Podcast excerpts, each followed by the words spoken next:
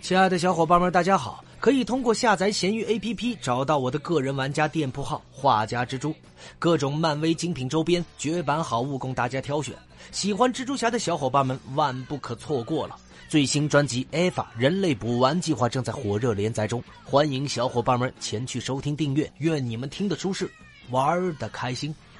本回为大家带上的是指控者罗南。指控者罗南是美国漫威漫画旗下的角色，初次登场于一九六七年八月的《神奇四侠》第六十五期，由斯坦李和杰克科比联合创造，是虚构国家克里帝国的指控者。罗南出生于克里帝国的首都哈拉，后来加入了指控团，这是一个掌握军事权力、维护法律的机构，并且迅速崛起，成为了克里帝国最强大的存在之一，被至高智慧任命为至高指控者。罗南第一次任务是前往地球查明哨兵被毁的原因。他与一支超级英雄队伍发生了冲突，并被击败，其中包括了初代惊奇队长麦威尔。而来自副空间的虫族进攻了主宇宙，罗南被污蔑为叛国罪而流放。他从证人的遗言中得知真相，并决定违抗命令返回前线，加入星爵、星星等人的抵抗前线，为杀死虫王争取时间。随后，他清除了叛徒，找到了奄奄一息的至高智慧，并杀死了他，成为了克里的新领袖。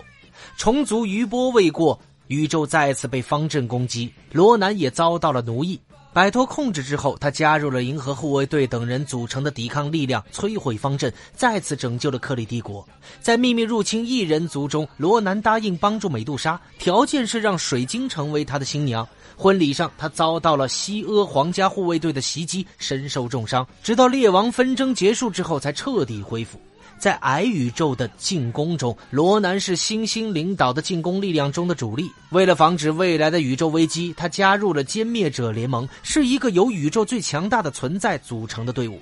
在后续的剧情中，罗南从获得宇宙力量的几位 X 战警手中抢走了黑色漩涡，引发了各方势力的疯狂抢夺。利刃先生成为了一时的胜利者，他夺走了黑色漩涡，并炸毁了哈拉。于是罗南徘徊在废墟里，叨念着逝者们，并与惊奇男孩诺瓦尔以及水晶除外的异族人发生了战斗。被唤醒理智之后，他看到了诺瓦尔种下了来自平行宇宙至高智慧的种子。尽管新的领袖诞生了，但罗南依旧沉浸在自责之中。在灭族之唱中，卡尔纳克受命前往与克里帝国的无名领袖交涉，从中得知了罗南已死，并且他们要利用异人族进行新的发展。但黑蝠王最终发现克里统帅的谎言，被囚禁的罗南请求他结束一切。于是黑蝠王在他耳边说出：“你被原谅了，并用死亡结束了他的痛苦。”那么关于罗南能力方面，罗南可以利用万能的武器操纵物质，可以以分子、原子间的解体重组，